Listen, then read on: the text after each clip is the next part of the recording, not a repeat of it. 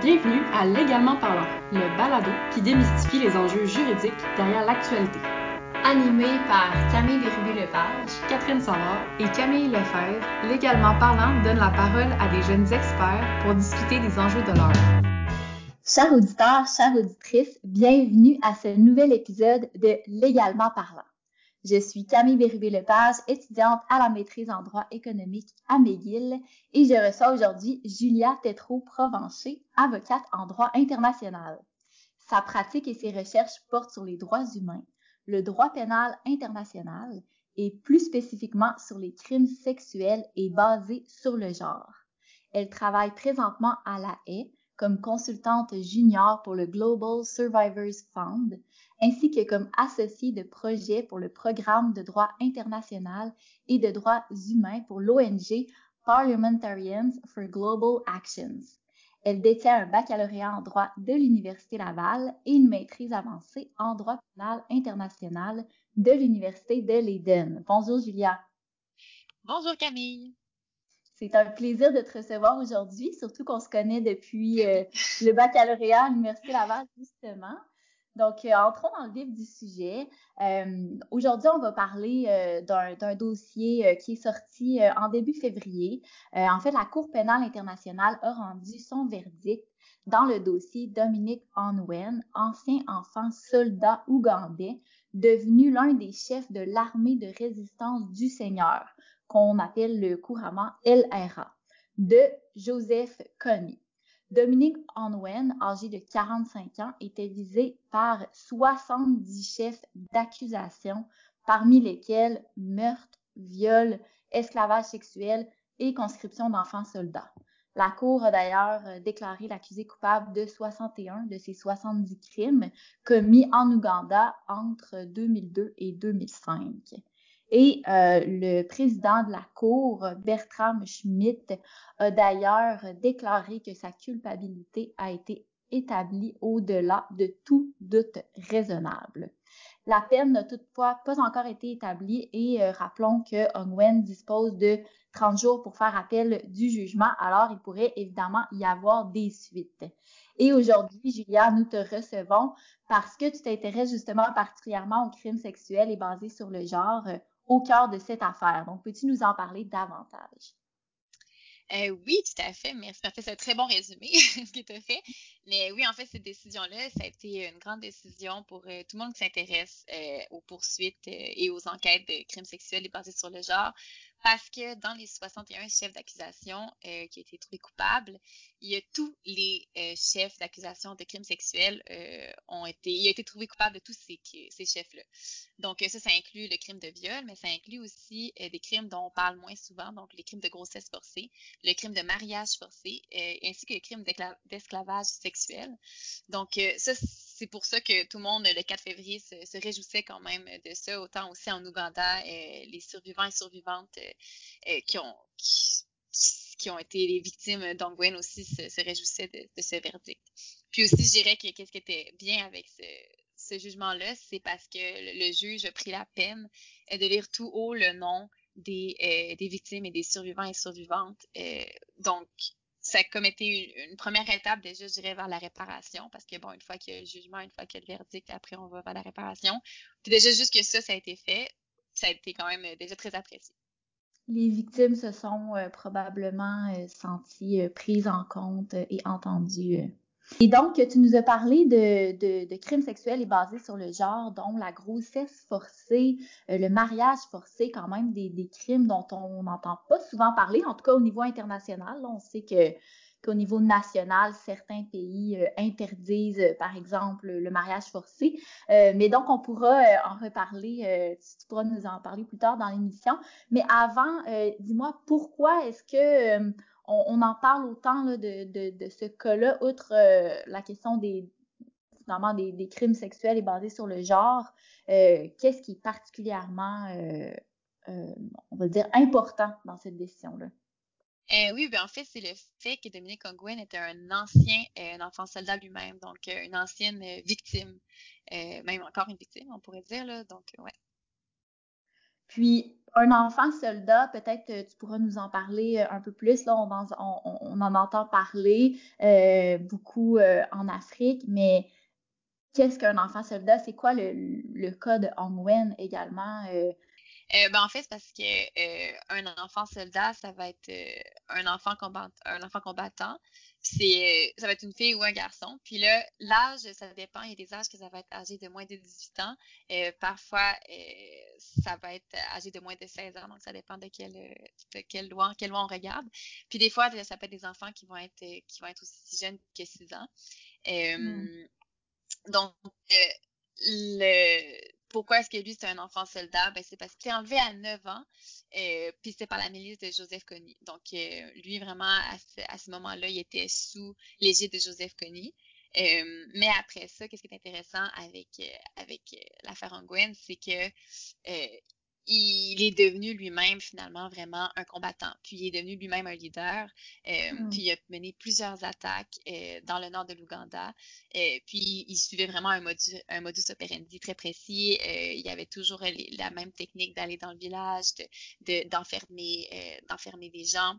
De, de, prendre, de tuer, évidemment, de faire du, du, pillage, puis après, de prendre aussi certaines jeunes filles et de les ramener dans, dans les camps. Euh, puis après ça, il les offrait aussi en cadeau parfois euh, à, ses, à, ses, soldats pour leur bon travail et lui-même en gardait. Euh, donc, mm. c'est sûr qu'à à ce moment-là, on dit, bon, oui, un enfant soldat, mais après, il est quand même devenu il est quand même devenu après ça lui-même très, très impliqué dans ce qui s'est passé. Puis c'est mm. sûr qu'il y a des victimes qui, parce qu'il y a quand même, comme tu dis, en Afrique, oui, il y en a beaucoup des enfants soldats. Puis justement, il y a des, il y a des victimes eux-mêmes qui, euh, parce que j'écoutais la semaine dernière, euh, justement, il y avait comme un, espèce, un autre podcast un peu sur ça, puis il y avait invité des survivants. Puis il y en a qui se demandaient, mais est-ce que nous-mêmes, on pourrait, parce que nous-mêmes, on est des anciens enfants soldats, est-ce qu'on pourrait être poursuivis par la cour? C'est vrai, c'est une bonne question, mais en fait, dans le cas d'Angwen, ce qui est particulier, c'est que c'est à l'âge adulte qu'il euh, est devenu un bourreau et donc évidemment, on parle pas de des choses qu'il a pu commettre quand il était euh, un enfant soldat. Puis justement, je voyais euh, que le, le fait d'enrôler des enfants de moins de 15 ans dans les forces armées, c'est un crime de guerre. Mais pourtant, euh, un enfant soldat, puis la majorité, en fait, euh, généralement, est établie à 18 ans. Donc, qu'est-ce qui se passe, tu sais, euh, entre 15 et, 18 ans, finalement? Est-ce que c'est un crime? Est-ce que ces personnes-là sont responsables de ce qu'ils font? Alors, ça, ça soulève vraiment toutes sortes de questions. puis, d'ailleurs, l'UNICEF là, disait qu'en 2007, à la suite d'une étude, plus de 250 000 enfants ont été utilisés comme soldats, mais il en demeure pas moins qu'on a très peu de documentation euh, sur, euh, sur ce qui arrive à ces enfants-là. Donc, mais donc, pour revenir euh, au, au, cas Ongwen, euh, donc Ongwen œuvrait pour l'armée de résistance du Seigneur, donc dirigée par Joseph Kony, qui l'a l'a recruté dès le plus jeune âge comme enfant soldat. l'armée de résistance du Seigneur est un mouvement de rébellion contre le gouvernement de l'Ouganda et euh, l'armée aurait tué plus de 100 000 personnes en Afrique centrale et enlevé plus de 60 000 enfants selon l'ONU, ce qui est énorme. Et pourtant, seulement Dominique Onwen est jugé euh, responsable devant la cour de la haie, mais évidemment, on sait qu'il n'est pas seul à avoir fait ça, donc il y a Joseph Conny. Euh, pourquoi est-il le seul? C'est préoccupant comme question.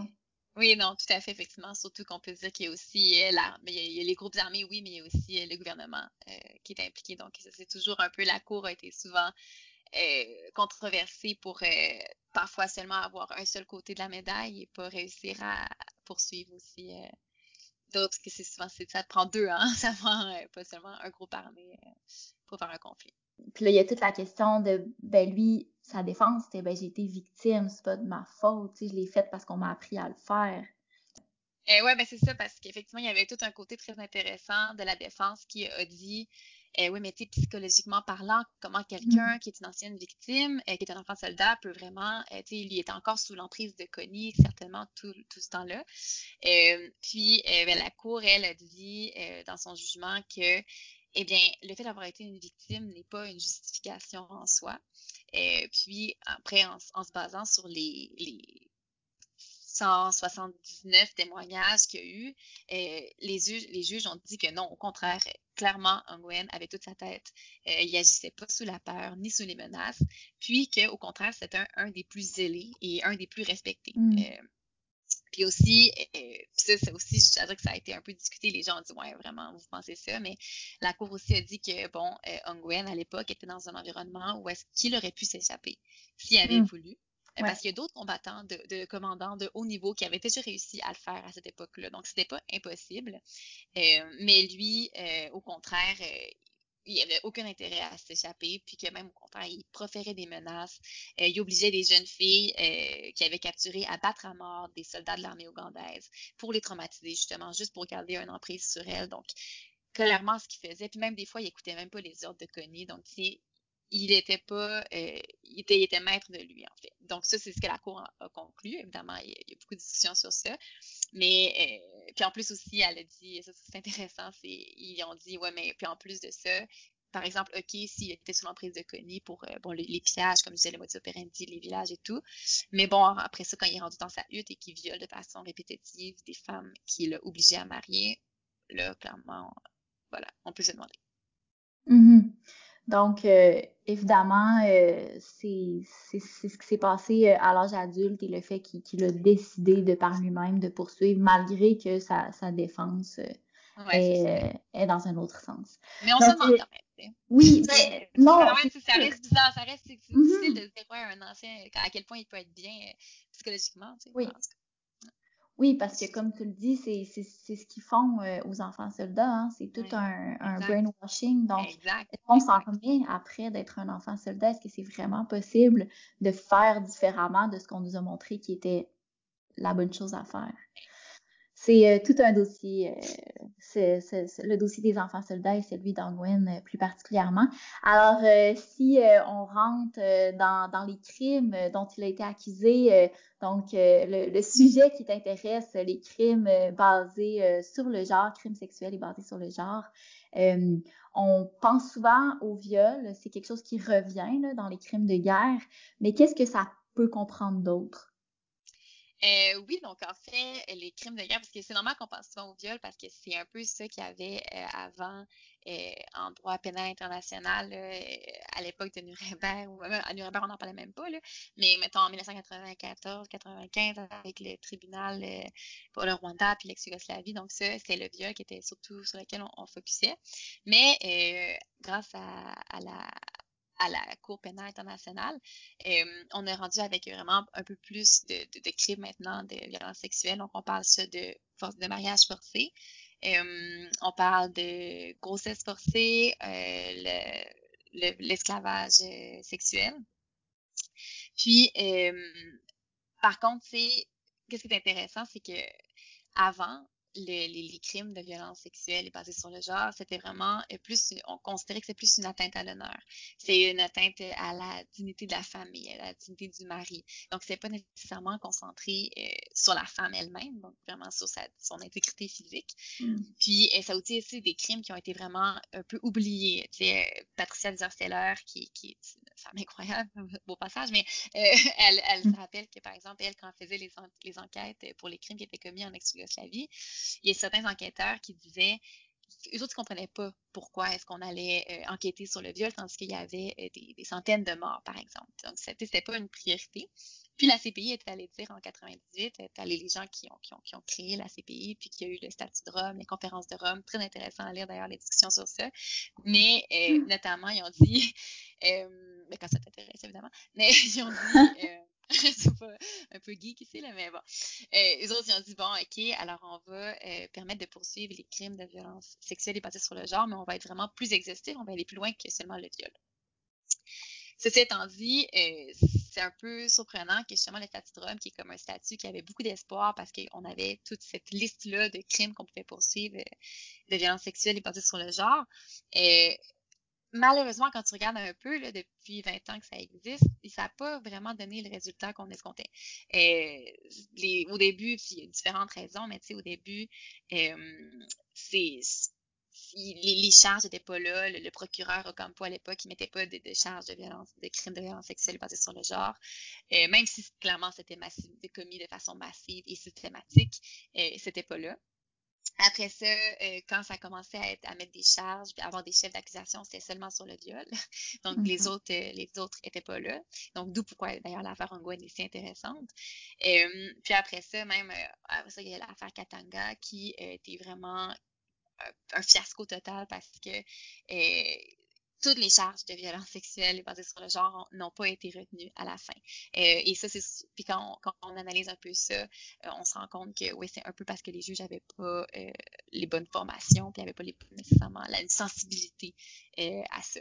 Donc c'est pour ça que quand Gwen on fait oh my god le 4 février, tout le monde était comme wow, tous les chefs d'accusation ont été pris contre lui, donc c'était c'était vraiment une bonne nouvelle d'une certaine façon, c'est comme si puisque euh, ces crimes-là concernent davantage les femmes, ben ils ne sont pas punis ou ils sont euh, réduits euh, à des crimes de, de, second degré ou de second niveau, alors que la violence sexuelle est basée sur le genre, on le sait, c'est une arme qui est utilisée dans pratiquement toutes les guerres, en période de troubles, de conflits. Puis c'est souvent huis clos, donc euh, on, on, on, on, le voit pas que ça se passe. Euh, puis comme tu le dis, ben c'est un crime qui est longtemps resté euh, méconnu, qui était considéré comme marginal par rapport au, au gros conflit qui, qui, qui, avait en cours. et donc c'est intéressant de voir que l'affaire Wen en fait met, met toute l'attention sur ces crimes-là qui pourtant sont centraux dans les conflits et dont on devrait, euh, on devrait parler, en fait. Euh, et tu nous as parlé de mariage forcé. Euh, c'est, c'est particulièrement intéressant, le mariage forcé, puisque, justement, comme on le disait plus tôt, dans la plupart des pays, comme au Canada, par exemple, en France, c'est interdit. mais pourquoi en droit international, qu'est-ce qui se passe en droit international, en fait, pourquoi ça a pris autant de temps à être reconnu? Puis là, c'est une application de, du crime de mariage forcé. Euh, Peux-tu nous parler comment ça comment ça s'est passé là, dans l'affaire Ongwen? Parce qu'on sait qu'il y avait plusieurs femmes, hein, euh, Oui, oui, tout à fait. Euh, ben, en fait, la première fois, le crime de mariage forcé, ça a été reconnu par le tribunal spécial pour le Sierra Leone. Puis déjà, puis qu'est-ce qui est intéressant aussi avec ce crime-là, par contre, parce que là, j'arrête pas d'en parler, on n'avait pas dit que ça, ça, a été considéré comme un crime de violence sexuelle et mm. basé sur le genre. Mais en fait, ça n'a jamais été euh, chargé comme tel. En fait, les, chefs d'accusation, c'est un, comme chef d'accusation, c'est euh, autre acte inhumain ou quelque chose dans, ce genre-là. Donc, c'est même pas, il est même pas mis euh, dans les chefs d'accusation de, de, de crimes sexuels est basé sur le genre, c'est plus un autre Donc ouais, c'est ça, mais, mais après ça, quand la cour en parle et tout ça, elle, l'inclut dedans, mais ça reste qu'à la base, c'est pas une c'est pas chargé comme ça parce que, et la raison, et, tu me diras si, si tu es d'accord ou pas, mais il y a des bons côtés puis il y a des mauvais côtés à ça, c'est parce que la cour dit que euh, le but, c'est pas de seulement se concentrer sur les violences sexuelles. Donc, évidemment, un mariage forcé implique des viols à répétition très souvent, mais ça implique aussi un statut euh, où est-ce que la femme va être stigmatisée parce que c'est la femme, justement, est comme dans une union conjugale avec un, un rebelle, ou un, un, un, ennemi. Donc, quand elle revient dans sa communauté, tout ça, donc c'est le côté psychologique, le côté d'avoir un enfant aussi. Donc, mm. c'est un peu la raison pourquoi ils disent qu'ils mettent pas ça. Moi, je trouve que ça invisibilise un peu le fait que c'est seulement pratiquement seulement des femmes euh, qui, qui, sont, et des gens qui se disent femmes, on utilise le terme femme ici, mais oui. bref, ouais, seulement qui, qui sont, euh, qui se retrouvent euh, des victimes de ça. Mm-hmm. Donc, je pense qu'on pourrait dire que c'est un crime quand même basé sur le genre, et pas seulement, mais bon. Donc, dans l'affaire Angwen, je me suis un peu, un peu pris En fait, c'est comme un, un, crime en soi, parce que ça oui. tellement de choses, en plus d'être basé sur le genre et de comprendre des violences sexuelles, ça inclut tellement d'autres choses, donc ça pourrait en soi euh, en être un, ce qui, ce qui, ce qui est pas le cas actuellement. Non, c'est ça, exactement. Il n'y a pas son, il y a pas son, euh, son mm. nom, euh, il n'est pas exactement là. C'est quand même surprenant. Mais c'est ça pour dire qu'avec Ongwen, donc la Cour, somme toute, elle a repris aussi la définition du crime qui avait été faite par le tribunal spécial pour la Sierra Leone. donc, on force une personne contre sa volonté dans une union conjugale avec une autre personne en utilisant la force psychologique ou physique, les menaces ou en prenant avantage d'un environnement coercitif, en gros. Euh, puis c'est surtout vraiment important ici parce qu'il y a d'autres cas en ce moment devant la cour, genre l'affaire Alassane, euh, mm. qui est présentement en cours. Puis euh, lui aussi est accusé de crime de mariage forcé. Donc c'est intéressant de voir que la CPI, là, on a un précédent, en fait. Donc c'est bien. Donc, la CPI, c'est basé sur... Euh, en fait, ça, tu veux dire le, le cas Nguyen devient le précédent. Oui, devient le précédent pour la CPI, parce qu'il y avait déjà à la base le Sierra Leone, mais là, c'est bien, on voit qu'on a un banc ici, on a une cour qui mm-hmm. reconnaît le crime de mariage forcé. Ah, là, ils ont quand même... Exactement. Puis, ils ont quand même passé un bon temps. Ça a pris quand même du temps, avant de, un an, là, avant de mettre la décision. Puis, ils ont pu y penser, voir. Donc, ça va être plus facile pour... Puis qu'est-ce que ça devient, euh, euh, je sais pas si tu es au courant, là, des femmes d'Ongwen, est-ce qu'elles sont donc elles sont plus mariées? Est-ce que euh, comment ça fonctionne? Oui, ben en fait, c'est vraiment intéressant parce que justement, ces, ces femmes-là, il y en a certaines qui se reconnaissent encore. Je lisais justement Madame Jacqueline Attingo qui a écrit sur le blog de LSI, puis elle, elle avait invité, je pense, six femmes euh, qui étaient des anciennes euh, femmes d'Angouenne à venir visionner, mm. parce qu'elle habitait en Canada, donc à venir visionner le jour du verdict. Parce que les verdicts sont, sont, sont sur Internet là, quand ça se passe euh, à la cour. Mm. Donc, à venir visionner. Puis, il y en a une notamment qui, qui, elle, elle écoutait. Puis, elle, elle se considère encore comme la femme d'Angouenne. Et elle, en fait, elle était, bon, elle, elle comprenait qu'il soit, qu soit trouvé coupable et tout, puis elle, voyait qu'elle dit oui, je sais, ça a été fait et tout, mais elle, sa réflexion, c'était un peu, ah, mais j'aurais quand même aimé ça qui revienne aussi, puis qui s'occupe des enfants. Parce que mm. finalement, c'est sous toute la question de la réparation, il faut écouter qu'est-ce que les survivantes veulent, qu'est-ce que les femmes d'Angwen, qu'est-ce que c'est quoi pour elles, c'est quoi la prochaine étape en fait, puis de rien imposer, mm-hmm. vraiment. C'est ça, l'important de, pas, euh, ouais, de ne pas imposer nos valeurs, puis. Euh, non, exactement. Puis c'est sûr que ben, cette femme-là qui, qui, a, qui, qui a reposé, fait reposer la famille, euh, ben sa vie au complet sur, euh, sur peut-être sa relation avec Wen, ben, malgré ce qu'il a pu faire, bon, ben, elle, y est peut-être attachée, là, et donc ça, on peut pas nécessairement juger. Alors, euh, c'est un bon point de dire de, que la suite sera d'écouter les besoins de, de ces femmes. Oui, vraiment. Puis, ben, avec le mariage forcé, vient euh, un autre, euh, en fait, euh, un autre élément préoccupant, la grossesse forcée. c'est pas seulement, on sait que c'est pas seulement en mariage, mais évidemment, notamment en mariage. Qu'est-ce qui s'est passé avec ça dans le dossier Angwen? Oui, donc le crime de grossesse forcée, c'était la première fois, ça vraiment que, que, la Cour euh, s'est prononcée dessus, puis que c'est même la première fois que le droit pénal international, euh, on, on, reconnaît quelqu'un coupable de ce crime-là.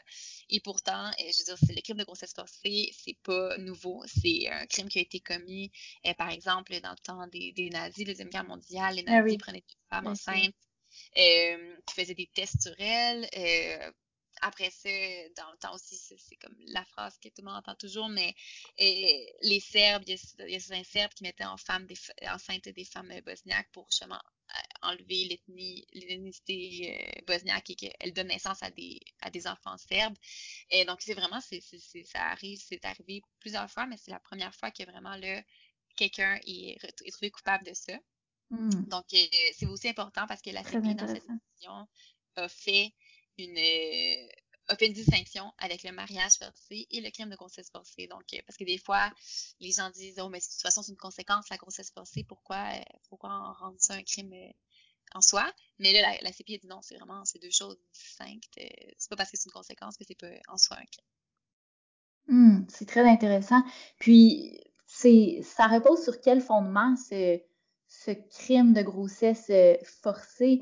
Euh, tantôt, tu nous as parlé euh, les Serbes, dont on a entendu quand même beaucoup parler, là, le, fait de vouloir éliminer donc certaines personnes ou certains groupes. donc, est-ce que c'est ça que ça prend pour que ça soit une grossesse forcée? C'est la question de l'intention, ce, qui est, ce qui est plutôt problématique. Là. Ouais, euh, ben oui, justement, tu touches un point très important.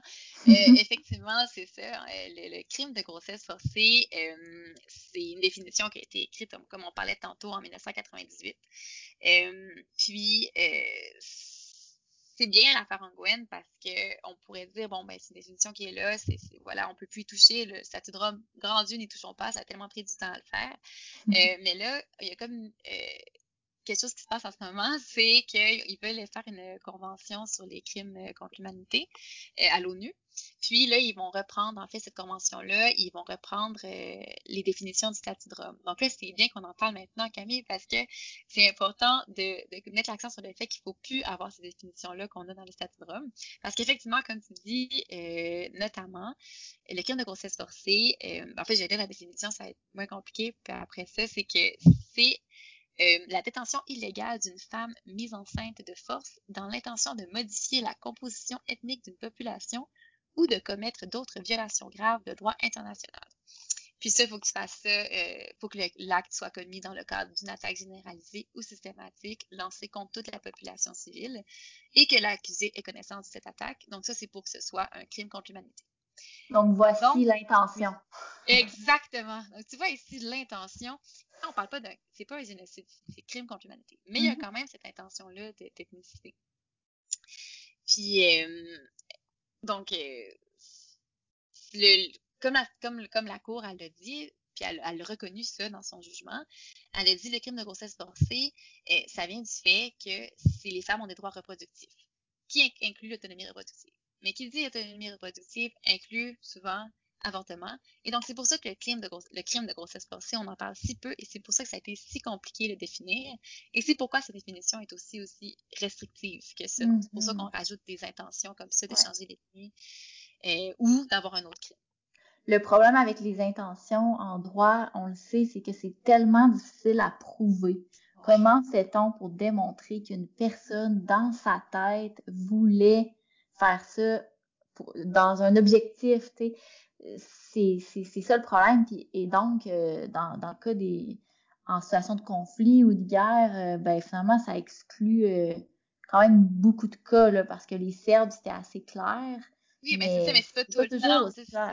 Exact. C'est pas toujours aussi clair que ça, c'est ça le problème. Puis c'est pas tout le temps qu'ils vont qu'il va y avoir une, une, survivante ou un survivant qui va être capable de, de, de venir témoigner pour dire ben oui clairement pendant euh, pendant que ça se passait euh, c'est ça qu'on m'a dit tu sais c'est c'est vraiment il y a quand même souvent tu sais en ce moment je travaille beaucoup sur le Soudan puis l'identité nous bat il y a souvent des, des, victimes rapportent souvent que quand ça se mm. passait, il y avait des propos qui avaient été dits de tu vas donner naissance à un enfant plus pur et tout. Mais quand même, je suis avec toi qu'effectivement, c'est pourquoi rendre ça aussi complexe en fait. Et c'est le seul crime euh, dans les crimes euh, de violence sexuelle bâtis sur le genre qui demande une intention. Et euh, quand on lit encore une fois, quand on regarde un peu comment ça a été, quand, comment les discussions autour de cette définition-là en 98, il y avait le Vatican, il y avait la Ligue des pays arabes qui vraiment, eux autres, ne voulaient pas que, même ce crime-là à la base soit mis dans le statut de Rome. Puis après ça, on l'a mis, puis ça été un compromis. Puis ça, la Cour le reconnaît aussi, c'est un compromis. Mais peut-être que là, en 2021, si on fait une nouvelle convention, on pourrait enlever ce compromis-là et juste mettre finalement euh, la première partie, qui est quand même déjà assez grave, qui est de forcer, c'est l'intention, la détention illégale d'une femme mise enceinte de force dans un dans le cadre d'une attaque généralisée systématique ça pourrait être un crime contre l'humanité en soi, sans avoir euh, toutes les autres intentions, toute euh, mm-hmm. l'intention de modifier ou l'intention de commettre un autre. Ouais, exactement, non, c'est ça. Veux-tu euh, conclure sur, sur, tout ça? Je pense que tu le sais, tu travailles dans le domaine, c'est tellement une décision importante. Alors, je te laisse le dernier mot. Oui, mais merci Camille. Donc euh, oui, effectivement, euh, c'était vraiment une très bonne décision euh, pour les crimes sexuels et basés sur le genre, pour avancer dans ça aussi. on applaudit, je pense, la, la, communauté internationale applaudit cette décision. puis aussi, ben, on va rester à l'affût parce que l'appel, comme tu dis, on va voir c'est quoi, parce qu'évidemment, peut-être qu'il va y avoir un appel de tout ça. On espère que ça ne va pas changer la décision. Mais aussi pour les affaires Hassan et Abdelrahman au Soudan, ça va être intéressant de voir euh, l'impact que l'affaire Nguyen va avoir euh, sur ces deux cas-là qui sont encore en cours. Tout à fait. Alors, euh, merci beaucoup, Julia, pour euh, ta présence euh, aujourd'hui, pour nous avoir parlé de ce dossier fascinant et de, de, ces crimes de grossesse forcée, de mariage forcé qui sont tout à fait fascinants en droit international, comme tu nous les as expliqués. Alors, aux auditeurs et auditrices de Légalement parlant, donc, on se rejoint pour une prochaine, un prochain épisode en mars. Et puis, d'ici là, vous pouvez aller écouter nos autres épisodes et bien sûr, allez nous suivre sur les réseaux sociaux. Merci Julia. Merci beaucoup Camille.